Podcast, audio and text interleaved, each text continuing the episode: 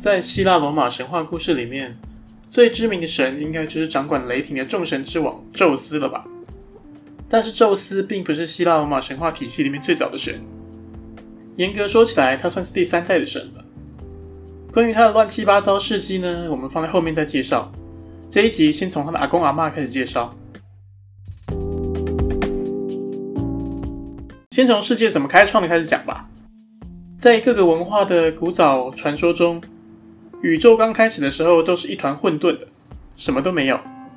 在圣经的故事里面，上帝花了七天创造世界。在中国的神话故事里面，出现了巨人盘古开天辟地。在他死后，身体的各个部位化成了世间万物。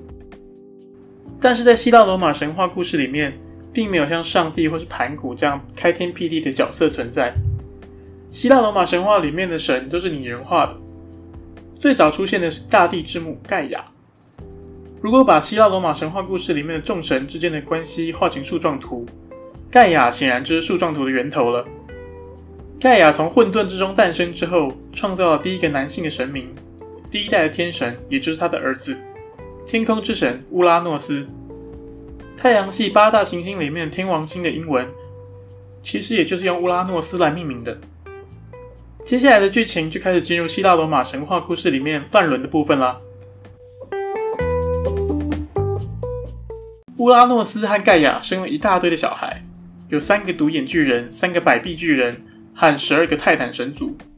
但是独眼巨人和百臂巨人的长相都非常怪异，不像泰坦神族长得就像一般人类一样，只是非常非常高大。独眼巨人的脸上什么都没有，就只有一个眼睛。百臂巨人据说有五十个头，一百只手臂。所以乌拉诺斯比较喜欢泰坦神族，把独眼巨人和百臂巨人都关在一个叫做塔尔塔罗斯的地方。这个名字非常难记哦。其实这个塔尔塔罗斯就是希腊神话中地狱的代名词，是冥界的最底层。大家就把这里当做地狱来理解就好了。在十二个泰坦神族里面，总共分成六男六女。六个男神分别掌管的是光明、黑暗、星辰、河流、言论这五个领域。最后的一位则是最重要的神王克罗纳斯。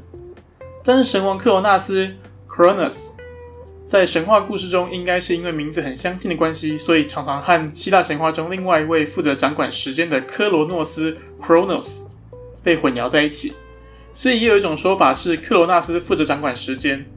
反正这位克罗纳斯非常重要，等一下会再让他出场，请先记得他。泰坦神族的六个女神分别掌管的是太阳、月亮、土地、海洋、缪斯、时光，其中最重要的就是女神瑞亚了。瑞亚和前面介绍的克罗纳斯既是姐弟，也是夫妻的关系。他们生了六个孩子。这六个孩子没有一个好惹的，分别是戴美特、赫拉、赫斯提亚、黑帝斯、波塞顿和宙斯。说回到前面吧，第一代的天神乌拉诺斯把长相怪异的独眼巨人和百臂巨人关在地狱里面。虽然独眼巨人和百臂巨人长得和一般人不一样，但他们被关在地狱里面受苦还是会非常不舒服的，每天都会发出痛苦的呻吟。而且他们毕竟也都是盖亚的孩子，所以盖亚非常不忍心，只好请其他的孩子们，也就是泰坦神族帮忙，反抗他们的父亲，解救他们的兄弟。但是泰坦神族的十二个神里面，大家都不敢反抗乌拉诺斯，只有最小的儿子克罗纳斯愿意挺身而出来反抗。所以盖亚给了克罗纳斯一把镰刀，让他躲起来。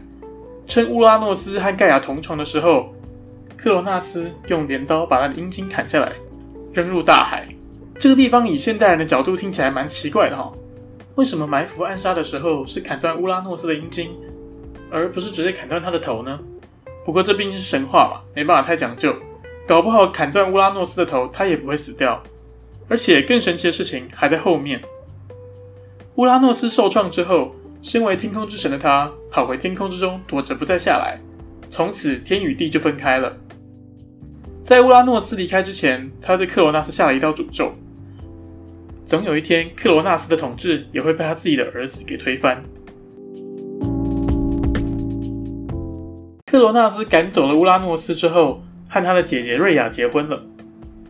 但是克罗纳斯因为害怕乌拉诺斯的诅咒应验，所以每当瑞亚生下小孩的时候，他就把孩子吞到肚子里面去，直到瑞亚生出第六个孩子宙斯的时候，瑞亚把宙斯藏了起来，把一块石头用布包裹起来后，骗他说这就是宙斯，递给克罗纳斯吞食下去。这样听起来，克罗纳斯也太好骗了吧？口感完全不一样，也分不出来。总之，真正的宙斯就被瑞亚送去住在克里特岛的姑姑那里藏起来，抚养成人。当宙斯长大之后，他决定拯救这些被克罗纳斯吞噬的哥哥和姐姐。这个地方又和我们所理解的常识不同了。原来这些早就已经被吞进肚子里面去的哥哥姐姐并没有死，只是相当于被关在克罗纳斯的肚子里面而已。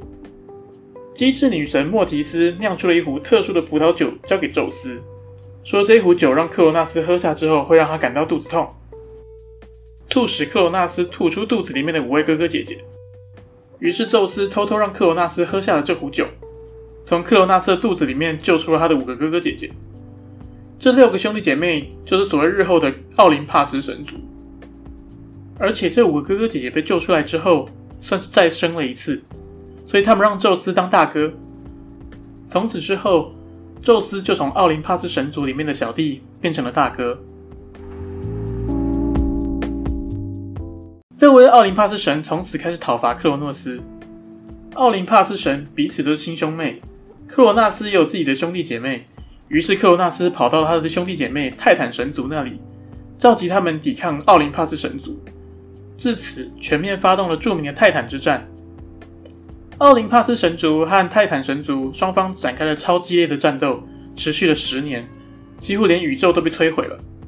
宙斯根据敌人的敌人就是盟友的战术，把克罗纳斯的兄弟，也就是前面提到的独眼巨人和百臂巨人，从地狱里面解救出来，加入奥林帕斯神族的盟军。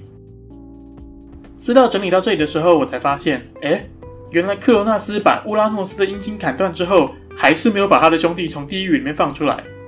克罗纳斯推翻乌拉诺斯的目的根本就不是为了要救他的兄弟，只是想要自己称王而已。总之，宙斯从奥林帕斯山带领奥林帕斯神族和独眼巨人、百臂巨人向泰坦神族的驻地进攻。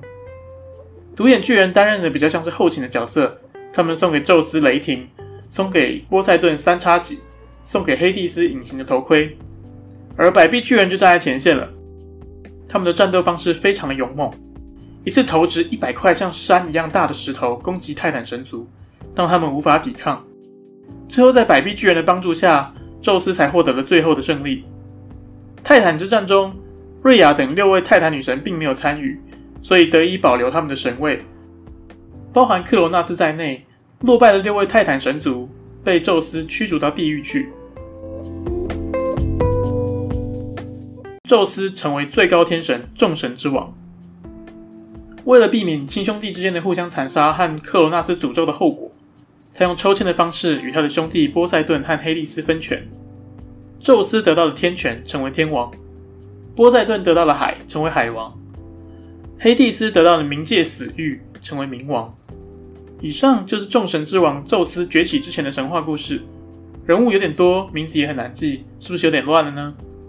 简单整理一下，目前介绍的希腊罗马众神分成三代，第一代就是天空之神乌拉诺斯和大地之母盖亚，他们生了第二代，以克罗纳斯为首的泰坦神族，还有独眼巨人和百臂巨人，第三代就是宙斯、波塞顿、黑帝斯为首的奥林帕斯神族。今天介绍的就是这三代相爱相杀的故事。如果有介绍不精确的地方，或是有专家想要补充内容的话，欢迎到我的 Instagram 留言讨论哦。